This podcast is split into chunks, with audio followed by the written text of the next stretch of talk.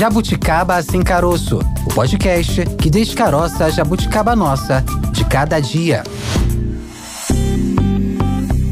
Olá, sejam muito bem-vindos a mais um episódio do Jabuticaba Sem Caroço, podcast da Sputnik Brasil. Eu sou a Tayana de Oliveira e estarei junto com o Maurício Bastos nessa próxima hora para falar hoje sobre a posse do presidente eleito na Argentina, Javier Milei. Argentina, Brasil. Argentina, Brasil não Super é uma... clássico das Américas? É, não é só no futebol essa a rivalidade no futebol, mas no âmbito das relações internacionais somos parceiros comerciais. E muito. E muito. O principal é, parceiro comercial do Brasil na América Latina é a Argentina. Então, vamos saber se essa eleição pode impactar de alguma forma aqui no Brasil, afinal de contas são presidentes com posturas diferentes, né? Então vamos abordar isso no episódio de hoje.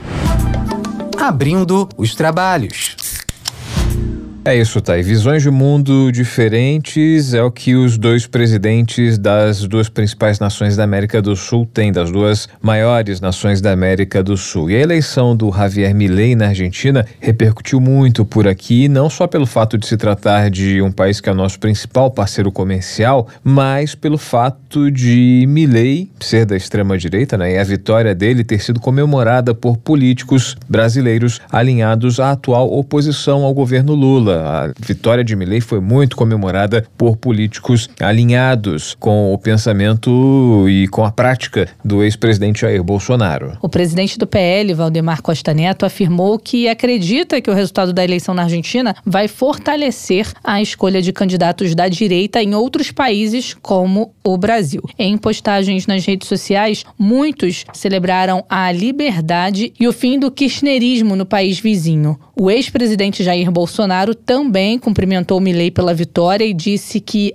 abre aspas, a esperança volta a brilhar, fecha aspas, aqui na América do Sul. Bolsonaro, inclusive, avisou que vai à posse do Milley na próxima semana, no próximo dia 10. Pois é, tá aí. Integrantes do PL estão apostando aí num efeito cascata, em que o próximo passo seria a reeleição de Donald Trump nos Estados Unidos em 2024, a recondução do ex-presidente dos Estados Unidos ao poder e, seguindo o planejado, o Brasil o retorno da direita na sequência com ou sem Jair Bolsonaro, já que é importante então, ressaltar, né? Que até né? então está inelegível, existe aí possibilidade de recurso, mas por enquanto não há a possibilidade de Jair Bolsonaro, e tanto que há, há uma questão interna no PL, nos partidos que compõem a base bolsonarista sobre qual nome seria o sucessor ideal de Jair Bolsonaro. Muito se aposta no nome da mulher do ex-presidente, a Michele Bolsonaro, mas por enquanto apenas no campo das discussões. Importante destacar, né, Thay, que a relação Brasil e Argentina também é, acaba, de certa forma, sendo modificada e sendo questionada daqui para frente com a eleição de Milley. A questão da economia é, é algo é, que merece uma atenção especial, né? É, a gente lembra que durante a campanha o Milley fez várias promessas é, buscando essa recuperação na economia da Argentina, economia que ainda se recupera, né, muito abalada no ano passado, principalmente a economia da Argentina é muito afetada, muito em baixa. Você falou aí do Donald Trump, o Maurício, só é, acrescentando aqui que os, lá nos Estados Unidos já está começando toda essa movimentação em relação à campanha eleitoral e o Donald Trump ele já é apontado como favorito na disputa das primárias do Partido Republicano lá nos Estados Unidos. A eleição ocorre de maneira diferente do que acontece aqui no Brasil. Aí já está sendo ventilado alguns nomes de possíveis concorrentes dele nessa eleição, possíveis adversários, e um nome sendo ventilado é o da Nikki Haley, ex-governadora da Carolina do Sul e ex-embaixadora dos Estados Unidos na ONU. Ela que está sendo apontada aí como uma possível ameaça ao Donald Trump nas eleições dos Estados Unidos, a republicana. Ou seja, a eleição de Milley na Argentina, ela tem uma série de ingredientes, né? Tem um ingrediente político nos países vizinhos,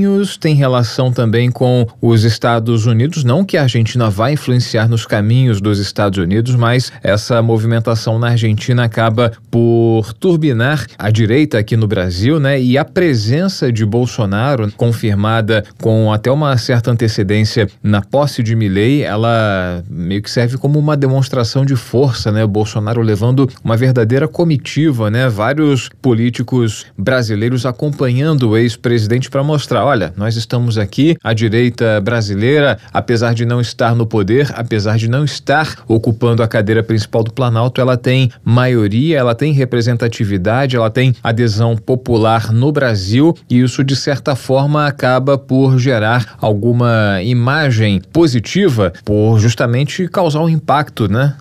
na imagem por si só, acaba por ser algo relevante nesse movimento de integração entre os dois países. E nesse âmbito econômico, há uma expectativa de que assim que tome posse, assim que o Millet é, assuma o cargo de fato no dia 10 de dezembro, ele já comece a tomar as primeiras medidas visando a economia da Argentina. Há uma expectativa para ele apresentar reformas nas leis tributárias e trabalhistas.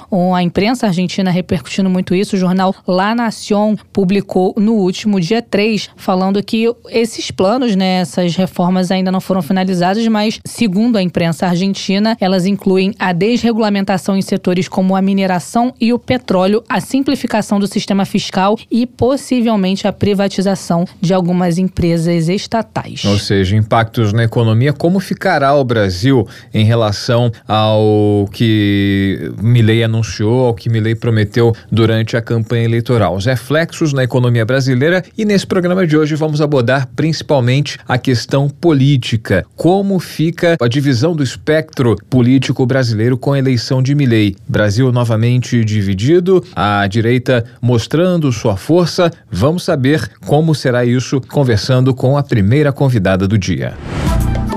Politicando por aí.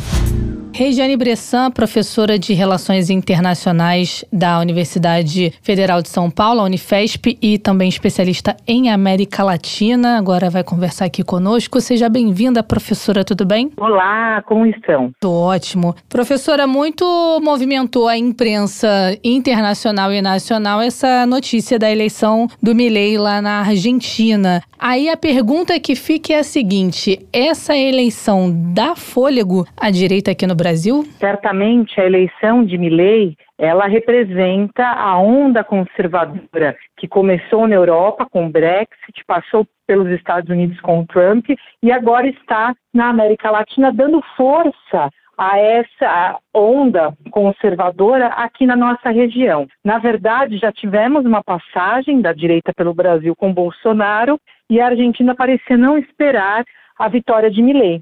Então, nós temos né, a clareza de que essa onda conservadora ainda está na região e resultou na vitória do Milley nas urnas que já vinha desde as primárias apontando que ele seria o vitorioso. Professora, além de dar fôlego para a extrema-direita no Brasil e é, trazer um pouco de esperança para os próximos anos, a, a gente nota que a, a vitória do Milei na Argentina traz um pouco de desconforto em relação ao relacionamento não apenas com o Brasil, mas também com outras nações aqui da América do Sul, uma região que é tradicional pelos governos socialistas, né? E a gente tem outros países vizinhos vivendo gestões é, com a orientação de centro-esquerda, como o Brasil. A gente pode ter algum tipo de reflexo nesse desconforto aí é, institucional entre Brasil e Argentina. A gente viu aí nos últimos dias uma tentativa de, de reaproximação, talvez em função de alguma orientação nesse sentido, para que não haja consequências consequências, por exemplo, econômicas, já que o Brasil é um grande parceiro econômico da Argentina, os dois países têm uma relação muito intensa, são os principais parceiros aqui na região e talvez possa ter havido uma orientação ao candidato vitorioso na Argentina: olha, vamos tratar bem o Brasil porque a gente não pode chegar com o pé na porta apenas pelas diferenças ideológicas. Mas pode haver o, o próprio fato de Milley ter sido eleito, pode ter consequências para essa relação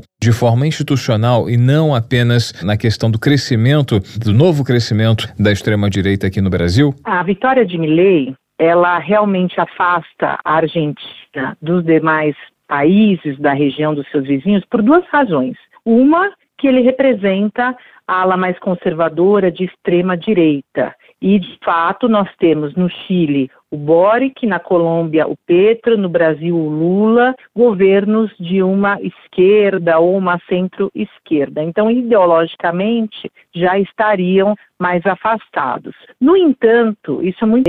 faltou-se muito na negação das relações internacionais da região, bem como numa política externa da Argentina muito avessa aos países do sul global. E aí eu coloco tanto a América do Sul como China e outros países do hemisfério sul, já que para o Milley ele deveria colocar a Argentina num relacionamento apenas com Estados Unidos e também Israel posteriormente. Então isso acaba, claro, que afastando a Argentina de todos os seus vizinhos e também do sul global, sobretudo a China. No entanto, conhecendo a situação econômica e política da Argentina, fica difícil pensar numa Argentina tão isolada, já que o país vem recebendo ajuda permanente da China em relação à sua economia. Foi a China que financiou a sua dívida, a dívida argentina com o FMI, e também através do comércio internacional. A Argentina, claro, exporta para o Brasil, como você já disse, tem o Brasil como um dos principais parceiros comerciais, então a Argentina tem um comércio muito forte em relação a trigo, a cevada para o Brasil. Para o Brasil também é uma relação comercial importante, já que a Argentina é o nosso principal comprador de produtos industrializados, isso por conta da liberalização de tarifas através do Mercosul. Então, essa relação ela é importante economicamente, mas a Argentina está precisando muito mais do que isso. Está precisando dar continuidade à ajuda que vem recebendo da China e também estreitar laços econômicos com outros países que possam, por exemplo, apostar em investimentos. O país está precisando muito de investimento, já que mantém a sua balança de pagamentos muito cerceada apenas ao comércio. Então, no caso a Argentina ela precisa é, muito mais do que escolher alguns poucos países. Ela precisaria abrir a economia mundial. Não, não estou falando apenas de liberalização é, comercial, não é isso, mas pensar em relações que tragam lucros, que tragam investimentos, que possam ajudar o país a se safar dessa crise econômica tão violenta que já dura 20 anos, mas que se agravou muito nos últimos anos com a inflação, com a presa. Então eu entendo que o caminho deveria ser outro, muito embora Milley tenha aí acenado bastante restrição nas relações regionais. Talvez, né, não haja nem condição de a Argentina escolher, né, Regiane? Porque, como você destacou, a, o que a Argentina busca nesse momento, o que o Milley, né, Javier Milley busca nesse momento é relação com os Estados Unidos e posteriormente uma relação com Israel, meio que excluindo o restante do mundo, né? Esse posicionamento é, internacional é, não significaria uma espécie de condenação ao afastamento do restante do mundo, levando em conta aí essas diferenças que Milley tem com o Brasil e com os demais países da América do Sul, da América Latina como um todo, né? Com a União Europeia também algumas diferenças, a União Europeia com países aí com orientação também socialista, reacendendo também a questão dessa disputa, revivendo aí a, a guerra das, das Malvinas, aí, a disputa aí da, das Ilhas Malvinas, as Falkland, né, da, da Inglaterra, ou seja, e, e também a questão re, relacionada à China, que meio que chancelou um empréstimo que salvou aí, deu um fôlego para a Argentina e também a questão da entrada nos BRICS. Esse posicionamento não significa uma condenação ao afastamento do restante do mundo? Se o Milley apostar, apoiar esse isolamento, é muito possível pensar num governo que vá não só isolando o país, mas com, comece a flertar, inclusive, com certo autoritarismo. O autoritarismo que, que, rompe com as regras democráticas, ele não é exclusivo da esquerda, como acontece na Venezuela. A gente sabe que a Venezuela vem rompendo com as regras democráticas. Era desse ponto que eu queria chegar. Não seria uma espécie de Venezuela às avessas o que o Milei estaria provocando? Exatamente. Ela, então, o Milei ele pode eh, condenar o país ao isolamento, ao isolacionismo, né? Então isola a Argentina e com isso vai colocando num, numa retórica muito nacionalista, colocando o país numa situação de, de inimizades, né, com a região. Então isso realmente é muito é, seria o pior cenário. No entanto, vamos analisar a campanha de Milley. Em alguns momentos ele flertou com o autoritarismo. Então, em alguns momentos quando ele fala que ele quer romper com o Banco Central, quando ele duvida das eleições, então indo para o segundo turno ele até pede ajuda para o Ministério da Justiça, diz que a polícia estaria envolvida em, em alterar os resultados. Então ele faz acusações sérias, inclusive acusações que foram é, é rejeitadas pela Justiça Eleitoral da Argentina. Então, isso dá indícios de que ele pode sim vir ser um governo autoritário, que é péssimo, péssimo para o Brasil, para a Argentina, para os países da região e para o mundo como um todo. No entanto, eu vou pensar num segundo caminho, que é o caminho de uma direita mais ampla. Então, o Milley ele ganhou apoio da Patrícia Burrit e também do Macri para justamente ter um eleitorado que o colocou como vitorioso no segundo turno. A direita mais tradicional da Argentina não é uma, uma direita autoritária, embora, claro, né, o, o próprio Milei é, tenha, por exemplo, duvidado um pouco da ditadura, colocado em xeque né, tudo que, que a Argentina já passou, o que é muito duro, o que é muito difícil. Mas essa direita tradicional da Patrícia Burti, por exemplo, apoia um acordo com a União Europeia, mantém as relações estáveis com o Brasil. Então, as lideranças econômicas dessa direita mais tradicional não apoia, apostaria, não apoiaria um isolamento da Argentina. Então, vai depender muito, a partir da posse do Milley, como ele vai pensar na sua governabilidade. Ele vai ampliar as suas bases, ele vai, quem que ele vai indicar para os ministérios, quem ele vai é, indicar, por exemplo, para o Ministério das Relações Exteriores. Tudo isso vai ser muito importante para a gente entender como será a política externa da Argentina. Então, nesse caso, é, é, seria muito relevante é, um apoio mais amplo para que ele consiga, né, claro, ter governabilidade, ele vai, ter, ele vai ser obrigado a fazer isso, porque no Congresso ele não é maioria distante disso, ele vem de um partido pequeno, ele não tem tradição política, é, foi um deputado, foi deputado por dois anos, então, obrigatoriamente, ele vai ter que ampliar a sua base. No outro caminho seria a primeira alternativa, um governo autoritário que não é bom para ninguém. Então, assim que eu vejo, assim que eu faço a análise das possibilidades em relação à política externa da Argentina. Agora, esse isolamento não seria interessante até tendo em vista o momento econômico da Argentina, né? Poderia dificultar acordos que pudessem mudar esse cenário, né? As lideranças econômicas, as elites econômicas da Argentina que apoiam, por exemplo, o acordo Mercosul-União Europeia são elites mais conservadoras, de direita, que entendem, por exemplo, que o acordo traria tecnologia, seria uma grande oportunidade para o agronegócio do país. Então, é, nesse caso, o país poderia até dar um salto importante é, no apoio ao próprio acordo Mercosul-União Europeia, que, claro, não vai ser uma decisão da Argentina, é uma decisão do Mercosul que perpassa justamente a política externa brasileira. Mas essa direita mais tradicional daria um fôlego para o acordo, já que o acordo também encontra divergências internas. Então, nós temos uma esquerda que tem uma posição posição contrária em alguns temas a esse acordo. A direita mais tradicional é aquela que apoia com mais facilidade. Então, nós teríamos aí mais chance de uma política externa que pudesse, por exemplo, trazer ganhos econômicos ao país. Não obstante, se tivesse ganhado a esquerda, também poderíamos pensar numa regimentação melhor das relações entre Brasil e Argentina. Aliás, a Argentina espera muito essa ajuda econômica do Brasil, já que o país está numa situação realmente muito dramática. Bom, você, ouvinte que está acompanhando essa nossa conversa, está ouvindo o Jabuticaba Sem Caroço. Não é o Mundioca, que é o podcast que trata de assuntos internacionais, mas são assuntos que impactam diretamente na vida do Brasil, na vida como país, como na vida econômica, na vida social e também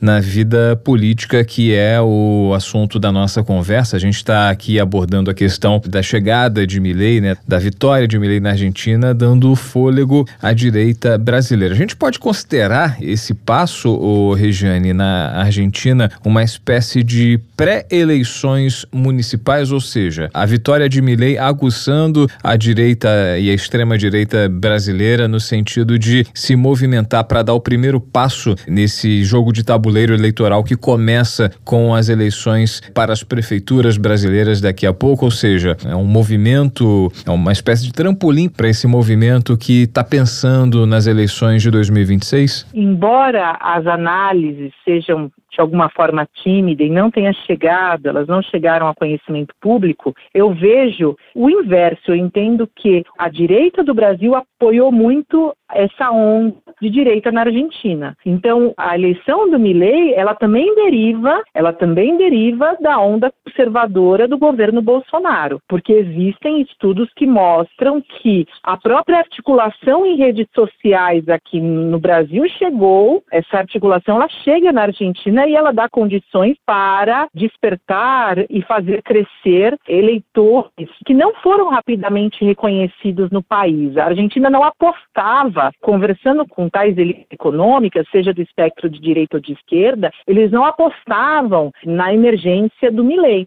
E o Milei ele foi eleito há dois anos como deputado e agora como presidente. Então eu entendo que a influência tenha sido principalmente do Brasil, nessa articulação que começou em redes sociais, que perpassa também fake news. E claro, o Milei ganhando na Argentina, isso tem um retorno novamente ao Brasil que acaba consolidando esse tipo de força aqui. Inclusive o Bolsonaro foi convidado para a posse de Milei, existe um estreitamento entre o Milei e Eduardo Bolsonaro Então isso mostra que o intercâmbio ele é muito anterior, né, a este momento. E assim como aconteceu no Brasil, eu entendo sim que a vitória do Milei agora vai reverberar, por exemplo, nas eleições da própria Argentina em mais candidatos é, à direita e pode de alguma forma afetar aqui pela consolidação da direita. Acho que ainda é, é um pouco precoce dizer, aliás, esse ano, né, acabando o ano, a gente vai conseguir dimensionar o quanto o Brasil a direita brasileira ainda tem fôlego para pensar em, em, novas eleições? É possível que sim, mas é claro que esse intercâmbio ele continua é internacional. Então a gente sabe que há forças que mobilizam essa direita, o patriotismo, o nacionalismo em âmbito global, né? Não é só aqui Brasil e Argentina. A gente vai fazendo alusão a outros países pelo mundo também observam a emergência desse tipo de força que se torna muito complicado diante democracias frágeis como a América Latina. A América Latina é palco de governos autoritários diante a sua fragilidade democrática. E isso vem pela própria fragilidade das instituições, pela crença na sociedade latino-americana que muitas vezes prefere, por exemplo, um governo autoritário que resolva os problemas econômicos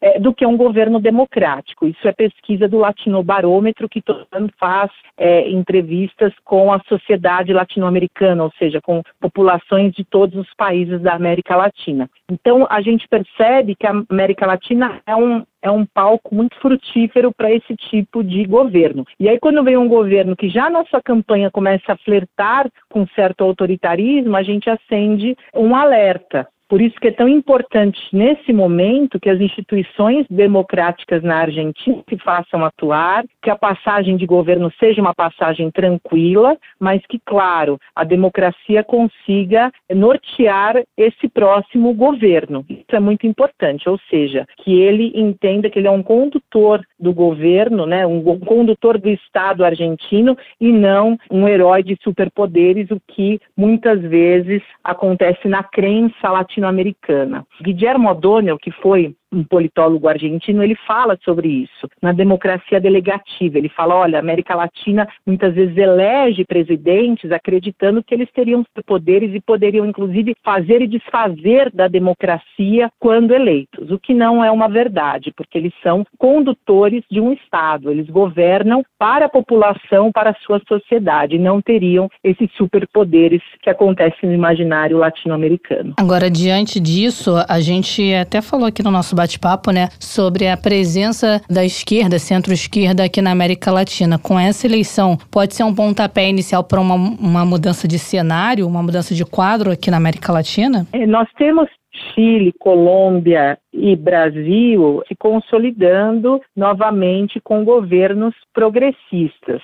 É, a Argentina está numa situação muito difícil, inclusive para ter uma influência pela sua situação econômica. Aliás, foi interessante ver como o Milley, ele já reverteu muito do seu discurso. Então, no começo, ele falava em acabar com a inflação imediatamente, com a dolarização da economia, com o fim do Banco Central. E quando ele foi eleito, ainda nem tomou posse, ele já fala, olha, levaremos dois anos para combater essa inflação. A dolarização não é tão fácil como pensávamos, porque o país está sem estoques de dólares. Então, como pensar na dolarização de uma economia tão fragilizada? Então, ele fala em acabar com as caças políticas quando ele vai ter que pedir apoio no Congresso para partidos políticos muito tradicionais. Então, muito do que ele falou em sua campanha é, foi justamente para atrair um eleitorado que está muito insatisfeito, que está muito revoltado, que tampouco tem um compromisso compromisso democrático quando escolhe um candidato. Então, aquele discurso do Milley hoje já não é mais possível. Ele já, já, ele já se dá conta e assume que não é mais possível de ser implementado como ele dizia. Então agora vamos ter que aguardar como ele vai se mobilizar, como ele vai encontrar os apoiadores dentro do Congresso para pensar num governo de fato. Mas eu não vejo que isso será suficiente, por exemplo, para arregimentar novamente a direita na região. Acho que a gente ainda tem que esperar um tempo. A gente está conversando com a Regiane Bressan, professora de Relações Internacionais da Unifesp, Universidade Federal de São Paulo, especialista em América Latina. É, Regiane, você falava aí, é, quando você contava um pouco da trajetória do Milley, né, a gente vê as cenas que se repetem, né? Um personagem excêntrico que, por meio das redes sociais, teve uma ascensão meteórica, foi deputado federal, inicialmente desacreditado numa campanha eleitoral, muitos achavam que não chegaria aos postulantes ao, ao primeiro lugar e de uma hora para outra acabou surpreendendo, levando a eleição para o segundo turno. Muita gente acreditava ainda na força do peronismo, apesar da situação de caos econômico vivida pela Argentina, que no final das contas acabou dificultando a permanência do candidato da situação. É, redes sociais, fake news, promessas incumpríveis, né? Chegou prometendo a dolarização e na hora que já estava com o resultado da eleição, já estava eleito, ó, não é bem assim, a gente não consegue dolarizar a economia, o fim da inflação não vai ser tão simples assim. São cenas que meio que se repetem, ou são variações do mesmo tema sem sair do tom, não é? Exatamente. Eu, eu aqui estava refletindo, a Argentina acreditava, por exemplo, a, a política tradicional argentina ainda apostava é, numa esquerda contra a direita mais tradicional. Por isso que o nome da própria Patrícia Burrit foi levado muito a sério, né, na crença que ela ganharia as eleições, já que havia um descontentamento geral com o governo de Alberto Fernandes. Alberto Fernandes que nem quis se recandidatar, ele poderia ser reconduzido ao governo se ele ganhasse essas eleições, mas aí ele, ele prefere apoiar é, no nome do Massa, e a gente também tem que entender o Massa para entender a vitória do próprio Milley. O Massa foi um candidato que transitou na família Kirchner, né, no governo Kirchner, depois ele se torna anti-kirchnerista, ele no governo Macri levanta uma bandeira contra o kirchnerismo, depois ele volta é, como ministro da Economia no governo de Alberto Fernandes, tendo o apoio novamente da Cristina Kirchner. Então, essa trajetória não linear e muito de um lado para o outro, vamos dizer assim, também impediu que ele tivesse um nome mais consolidado. Mas também temos que colocar a conta no próprio enfraquecimento do kirchnerismo. Então, isso também é importante. O kirchnerismo enfrenta o enfraquecimento, isso atinge o próprio peronismo no país e, por sua vez, quando ele se candidata, ainda que ele tenha o apoio da esquerda, é, o país está muito fragilizado com a situação econômica, muito fragilizado. E claro que grande parte do eleitorado não queria pensar num segundo governo, uma continuidade desse governo. Aliás, Massa está como ministro da Economia. Então,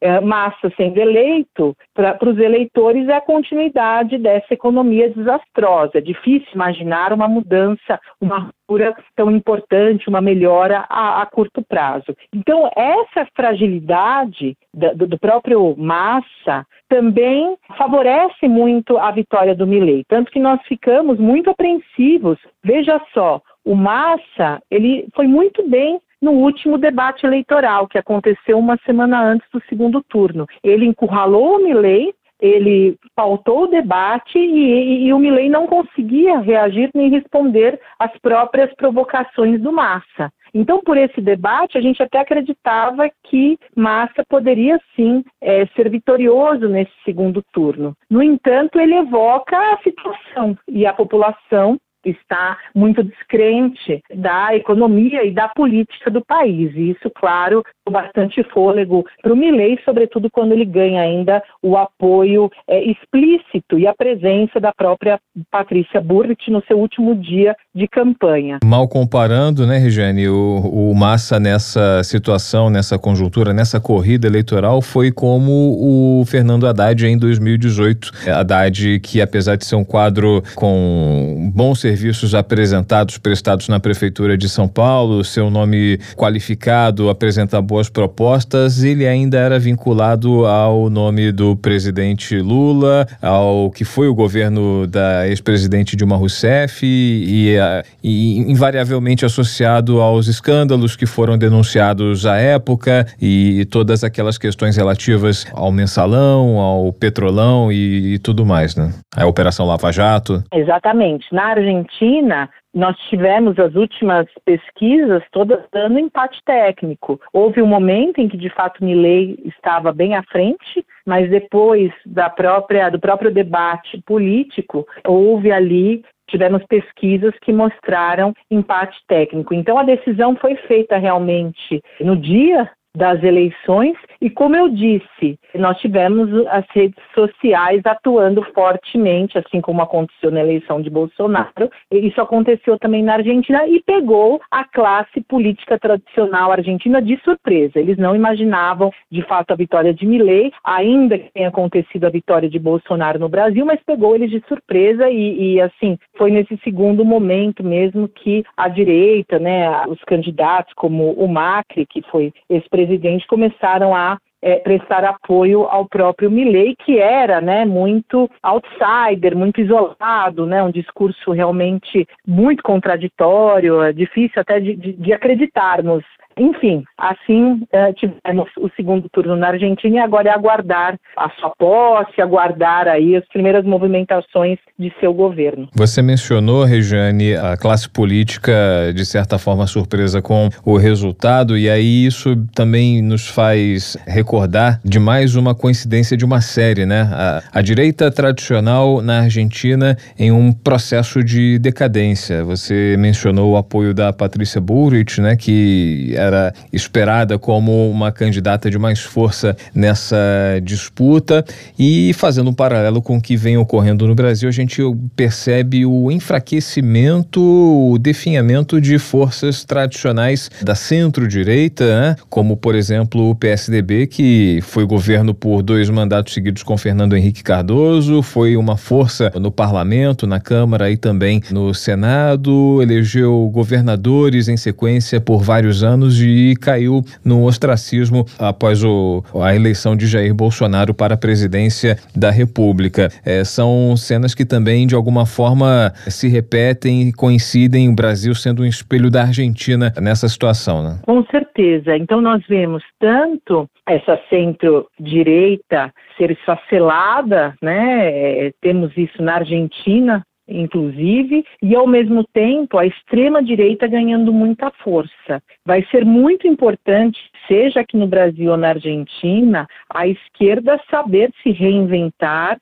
encontrar novas ferramentas, novas formas de conquistar o seu eleitorado, porque não vai ser fácil, como não foi aqui no Brasil, a passagem do governo Bolsonaro para Lula, tanto que tivemos o 8 de janeiro e temos que continuar muito atentos como vai acontecer as próximas eleições. O tempo passa muito rápido e a gente percebe que esse tipo de força vem ganhando cada vez mais adeptos, não, como eu já disse, não só aqui na região, no mundo inteiro. Então, da mesma forma, na Argentina, eles têm esse respeito ao peronismo que ainda vive, é uma, algo, é um sentimento muito forte. Na Argentina, no entanto, é praticamente o fim da era kirchnerista. Então, vai ser muito importante a esquerda contemporânea na Argentina saber é, ter o tom e encontrar novas ferramentas para o enfrentamento desse governo de extrema direita. Tá certo, nós conversamos com Regiane Bressan, professora de Relações Internacionais da Unifesp, especialista em América Latina. Professora, muito obrigada por esse bate-papo. Até uma próxima oportunidade. Eu fico contente pelo convite e fico à disposição a uma próxima oportunidade. Um abraço a todos.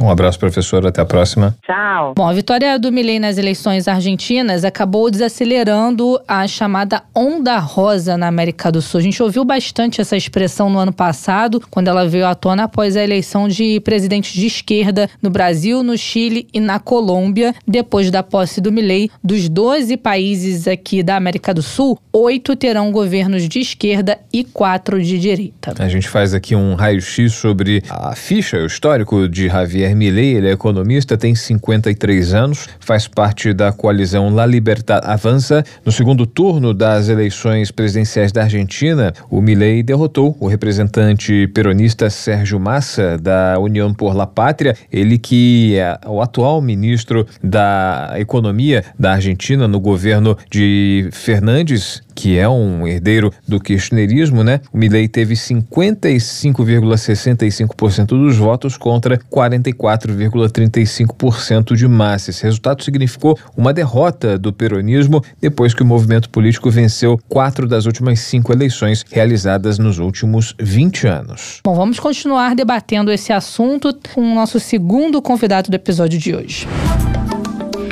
Direto do Palanque. Tayana, nosso palanque hoje está diferente. Na verdade, temos mais de um convidado para falar sobre esse assunto de hoje, né? Exatamente, Maurício. Hoje o nosso quadro com o mesmo formato, mas de certa forma diferente. Nós vamos trazer aqui dois representantes da oposição para comentar essa eleição do Milei. Eles que não conseguiram falar com a gente é, num, num bate-papo mais longo, como de costume acontece aqui no Jabuticaba Sem Caroço, mas através de suas assessorias de imprensa enviaram um posicionamento aqui para a gente a respeito dos nossos questionamentos. É, a gente procurou representantes da direita para falar justamente a respeito da importância da vitória de Milei, de Javier Milei, na Argentina para a direita brasileira. Não só para a direita brasileira, a gente, no momento em que formulou essa pauta e as perguntas, é, até abordou de uma forma um pouco mais global, né? Porque a, a América do Sul funciona de uma forma um tanto quanto é, blocada, né? Existem é, é, espectros diferentes, né? Por exemplo, a gente na, aqui no Brasil até o início desse ano, a gente teve Jair Bolsonaro como representante da direita no poder durante um bom tempo, enquanto o restante dos países, boa parte dos países da América do Sul,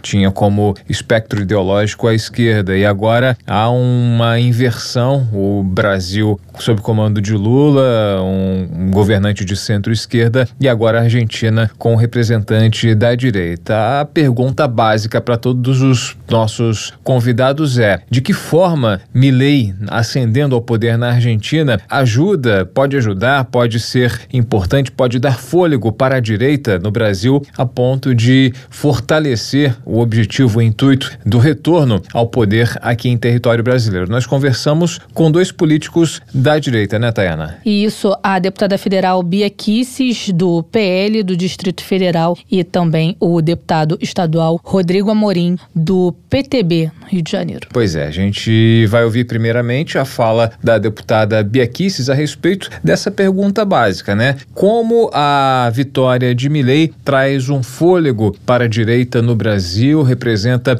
alguma esperança para o retorno da direita ao poder aqui em território nacional. Vamos ouvir a deputada federal Bia Kicis do PL do Distrito Federal. Sim, na minha opinião, a vitória do Milley da Argentina representa de fato um sopro de esperança para a direita no Brasil e possivelmente o retorno da direita ao poder.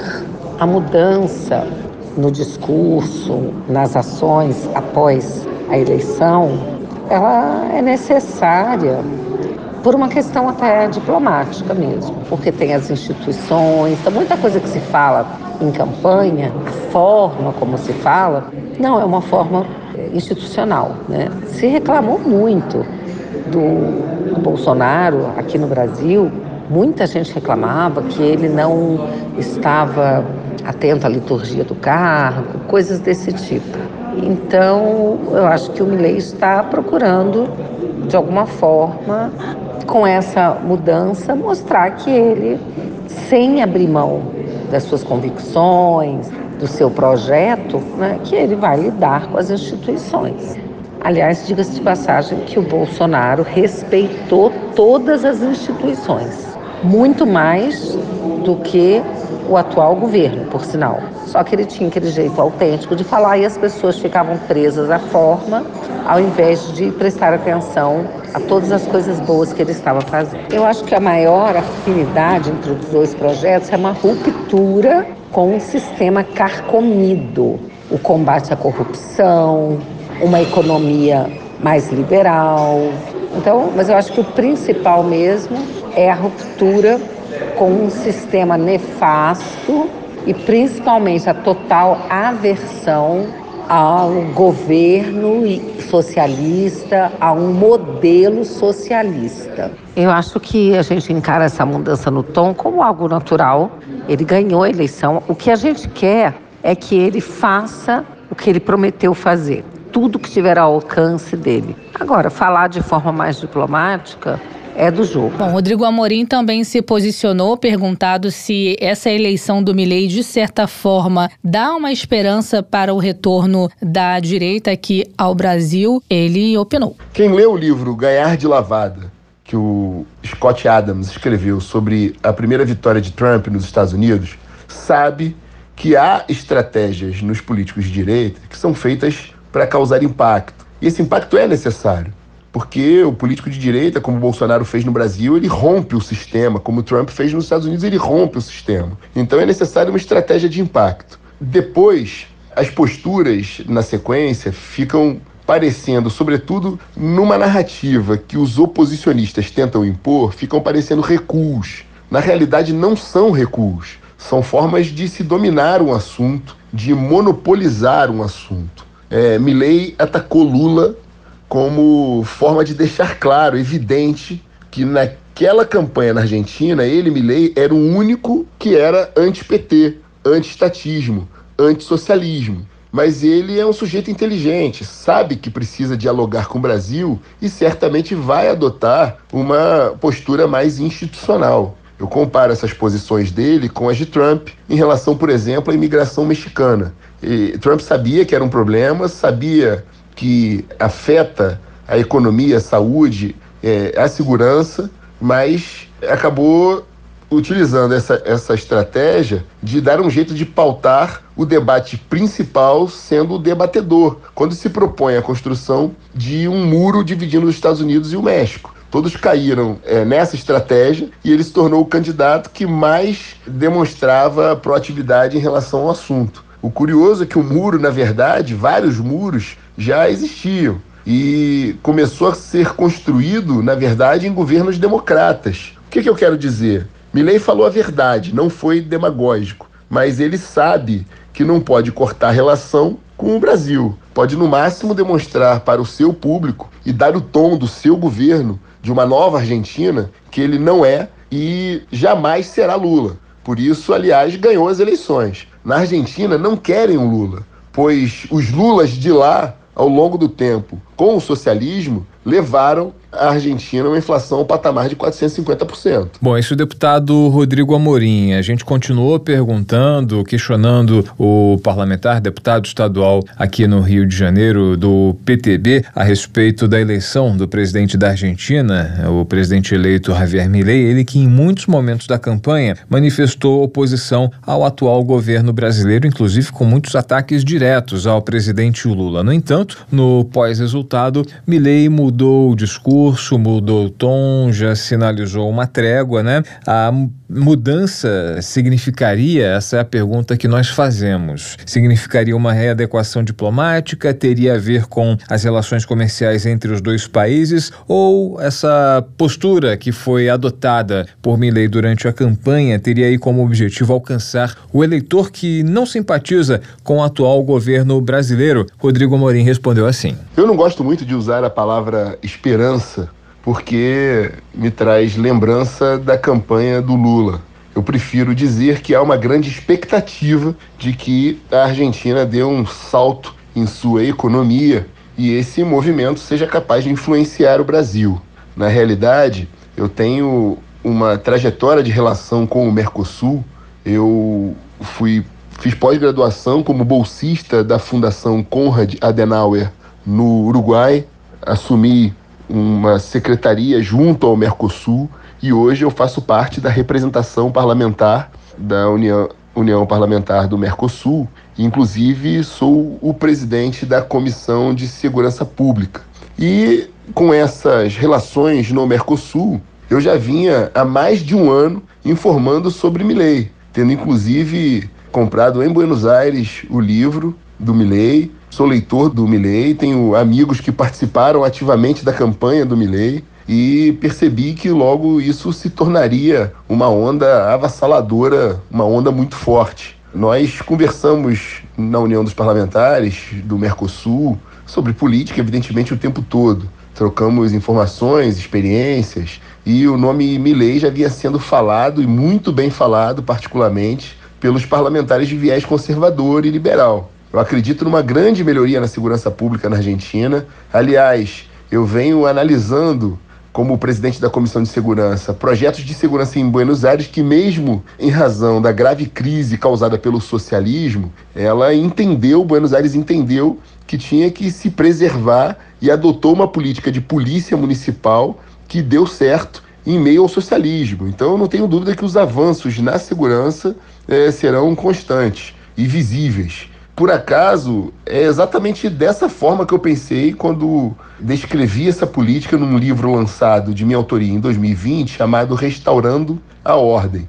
E, como eu disse, Buenos Aires hoje estabelece áreas de crime zero e isso vem salvando o turismo na Argentina. Seguindo com os questionamentos a respeito da repercussão dessa eleição lá na Argentina, nós perguntamos ao deputado estadual Rodrigo Amorim sobre as semelhanças entre o argentino e o ex-presidente Jair Bolsonaro e ele nos respondeu da seguinte forma: Olha, eu sou notadamente um político de direita, mas eu não tenho autoridade para falar em nome da direita brasileira. Acredito que quem tem essa procuração de falar em nome da direita brasileira seja o seu maior representante, que é o presidente Bolsonaro.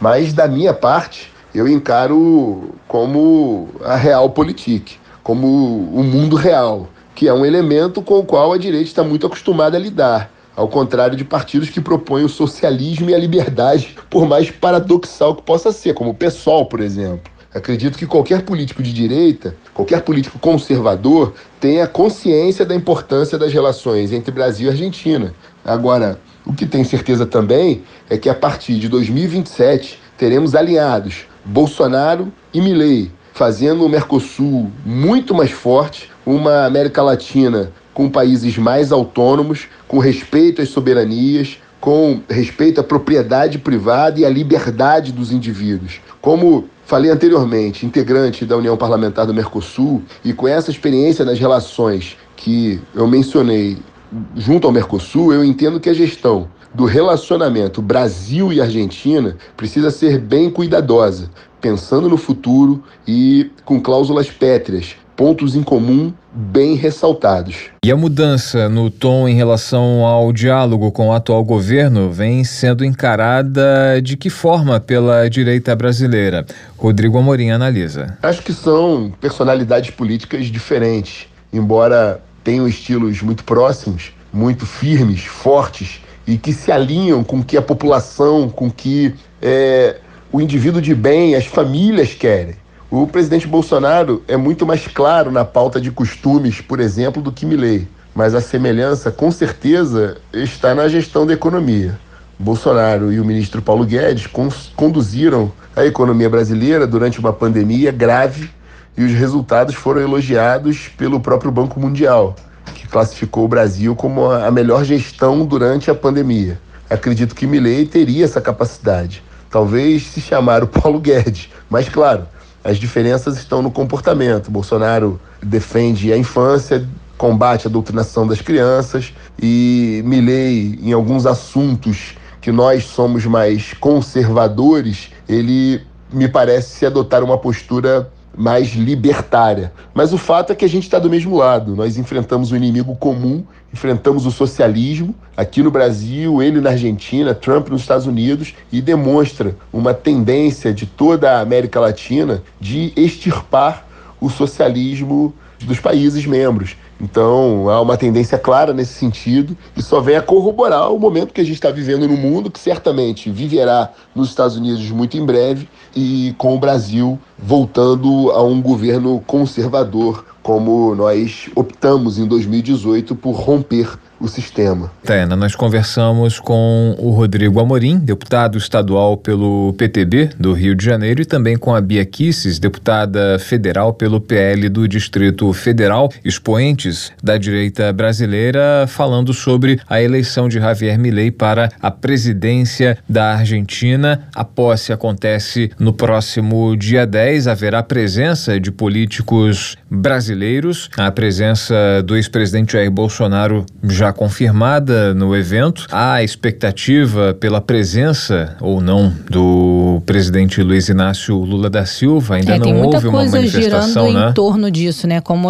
nós abordamos aqui com os nossos convidados nessa questão de mudança de discurso, durante a campanha o Milei chegou a, como você falou, atacar diretamente o presidente Lula, inclusive é, chamando o presidente Lula de corrupto e comunista, mas depois da eleição houve essa mudança no tom e o Milley chegou a enviar uma carta ao Lula fazendo esse convite para que ele compareça à posse, mas ao que tudo indica, mesmo com essa carta em que o Javier Milley fala sobre construção de laços, mesmo com, com essa carta, o presidente Lula não compareça à posse, deve enviar um representante. Eu tenho até um trecho aqui dessa carta, Maurício. Vamos ler aqui para os nossos ouvintes diz o seguinte, abre aspas, Estimado presidente, te faço chegar a presente mensagem, portador de meus cordiais cumprimentos, para transmitir o convite que me acompanhe no próximo dia 10 de dezembro nos atos que aqui terão lugar por motivo de minha ascensão ao mandato presidencial, fecha aspas, é um trecho dessa carta que o Milley encaminhou ao presidente Lula. Bom, o presidente Lula, é, pelo que fontes em Brasília informam, não deve ir à posse de Milley como presidente da Argentina, cerimônia que acontece nesse domingo, dia 10, em Buenos Aires. Essa decisão só deve ser tomada depois que Lula retornar ao Brasil nessa quarta-feira. A gente lembra que Lula passou os últimos dias em Dubai, nos Emirados Árabes Unidos, para participar da COP28, que a principal conferência da ONU dedicada à discussão sobre assuntos climáticos, né, a COP 28, que é uma das principais cúpulas aí da Organização das Nações Unidas e somente após o retorno de Lula ao Brasil deve haver uma definição, o martelo deve ser batido sobre a presença dele ou não na posse de Javier Milei na Argentina, mas ao que tudo indica, não haverá presença de, de Lula em Buenos Aires, é, deve ser enviado, portanto, um representante do Brasil para que haja essa presença institucional brasileira na posse de Javier Milei. Inclusive tem um comunicado da Secretaria de Comunicação Social da Presidência da República que informou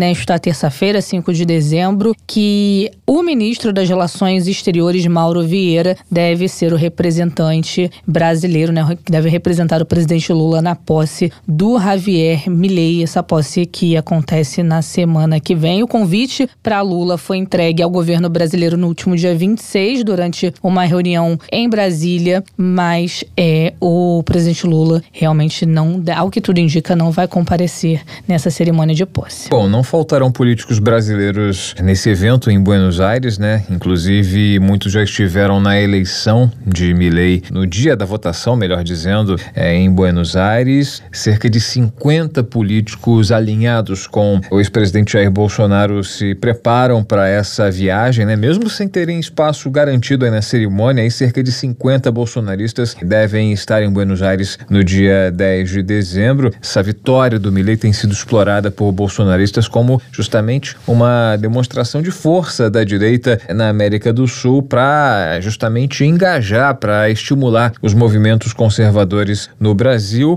Jair Bolsonaro, com presença garantida, já declarou publicamente que vai estar por lá, junto com Michele Bolsonaro, sua é, esposa, o presidente do PL, Valdemar Costa Neto, o Eduardo Bolsonaro, filho do ex-presidente Jair Bolsonaro, que é deputado federal e amigo de Javier Milei, demonstra muita proximidade do atual presidente da Argentina, senador Flávio Bolsonaro, também filho de Jair Bolsonaro, também presente, além de alguns governadores. Aqui tem uma lista, tá? Jorginho Melo do PL de Santa Catarina, o Tarcísio de Freitas do Republicanos, o governador de São Paulo, Jorginho Melo, governador catarinense, o Cláudio Castro, governador do Rio, também do PL, e o Ronaldo Caiado do União Brasil de Goiás. Ao todo a lista que temos aqui contém 30 deputados federais, quatro deputados estaduais de São Paulo, Minas, Ceará, senadores ao todo cinco e cinco governadores. Uma lista grande, imensa. Uma comitiva. Uma né? comitiva mesmo sem que saibam que se haverá presença e se haverá espaço para todos eles nessa cerimônia, né? Para dar o devido crédito, Maurício, esse trecho da carta que o Javier Milei encaminhou ao presidente Lula, que eu acabei lendo aqui para os nossos ouvintes, foi divulgada com exclusividade pela CNN e esse comunicado da Secretaria de Comunicação Social da Presidência da República foi um comunicado enviado ao portal G1. Inclusive, o portal G1 fez uma espécie de linha do tempo aqui, num histórico de ausências de presidentes brasileiros em posses argentinas. Você lembrou que em 2019 o presidente, então o presidente Jair Bolsonaro, não esteve presente na posse do Alberto, Alberto Fernandes. Fernandes. Quem acabou é, o representando foi o então vice-presidente Hamilton Mourão. Em 2002, o então presidente Fernando Henrique não compareceu à posse de Eduardo Durralde, eleito pelo Congresso. Em 2001, também o Fernando Henrique não esteve presente na posse do Adolfo Rodrigues Saá, eleito pelo Congresso também. Esse, portanto, histórico aí de outras ausências de políticos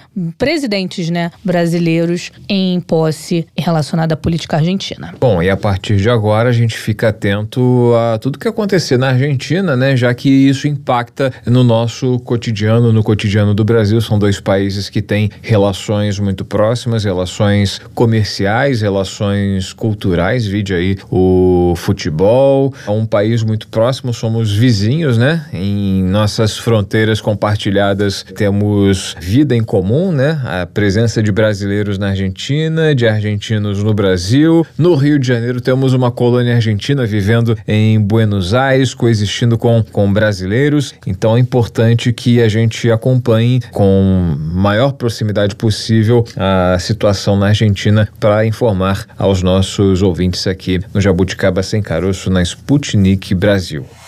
Thank you.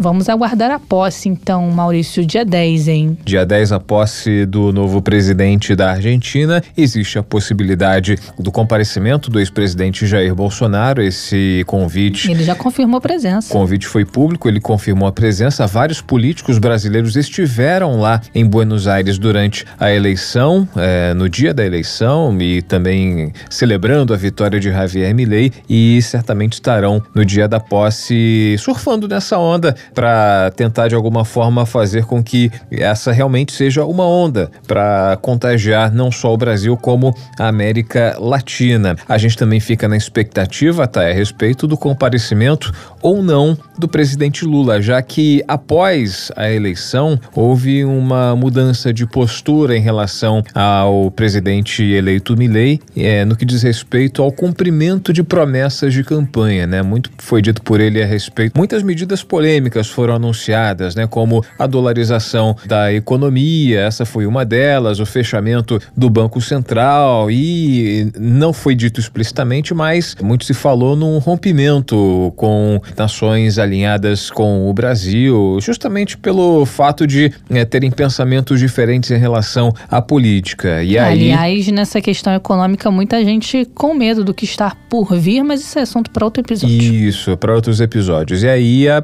o chanceler da Argentina disse que não é bem assim, que a Argentina não quer perder o Brasil como parceiro, enfim, imaginando o que poderia acontecer pela frente, os prejuízos que a Argentina poderia sofrer. A Argentina vem de um momento econômico muito ruim, isso poderia complicar ainda mais a situação do país. Então, o discurso na prática pode ser outro, com a manifestação pública aí do Milei de apreço pelo presidente Lula e para que as relações sejam mantidas de forma amistosa entre os dois países. Então, aguardemos o que pode acontecer, o que irá acontecer no dia 10. Teremos ou não a presença de Lula? Bolsonaro está confirmado. Resta saber se Lula estará presente como chefe de Estado nessa cerimônia de posse de Javier Milei. Lembrando que estamos nas redes sociais. Opa! Tem o Instagram agora também, arroba jabuticaba SC e o nosso tradicional Twitter, que é o arroba jabuticaba SC. Você pode nos seguir e também interagir conosco por lá. É só acessar. Então siga, curta, compartilhe, fique com a gente sempre. Tchau, tchau, Maurício. Até amanhã. Até amanhã. Amanhã tem mais. Tchau, tchau. Jabuticaba Sem Caroço, o podcast que descaroça a jabuticaba nossa de cada dia.